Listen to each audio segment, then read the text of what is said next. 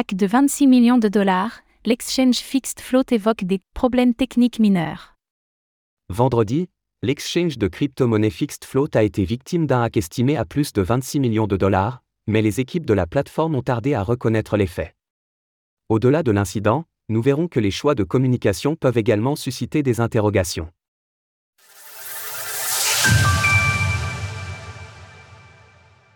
La plateforme Fixed Float se fait voler 26 millions de dollars de crypto-monnaies. Vendredi soir, l'exchange de crypto-monnaie Fixed Float a subi un hack, entraînant la perte de plus de 26 millions de dollars. En effet, selon les informations connues à l'heure actuelle, les actifs volés représentent près de 1728 ETH ainsi que 409,3 BTC.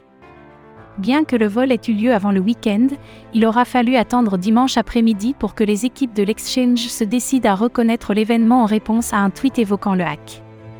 Toutefois, ce simple message n'apporte guère de renseignements. Nous confirmons qu'il y a bien eu piratage et vol de fonds.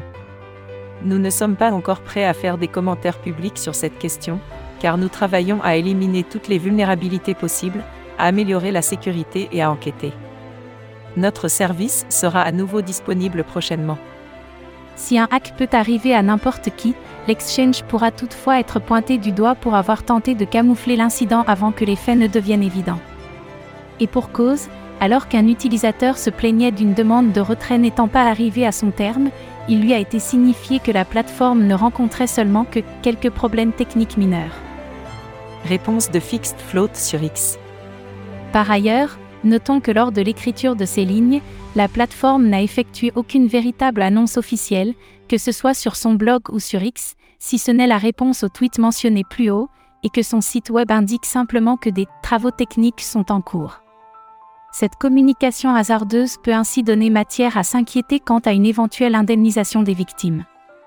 Pour l'heure, les fonds volés sur Ethereum ont été transférés vers différentes adresses avant d'être regroupés vers l'une identifiée par le public name tag XCH sur Etherscan. Pour ce qui est des fonds présents sur le réseau Bitcoin, ils n'ont eu de cesse d'être transférés de manière à être répartis sur une multitude d'adresses. Source X.